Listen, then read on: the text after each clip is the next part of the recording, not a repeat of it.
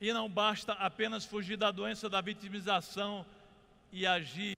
É importante também que você se modele.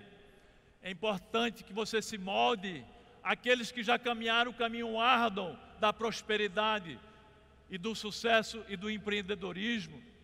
Aquelas pessoas que já passaram pelas dificuldades, pelas pedras, pelas ervas daninhas. Porque sucesso é modelagem com compromisso, constância e disciplina.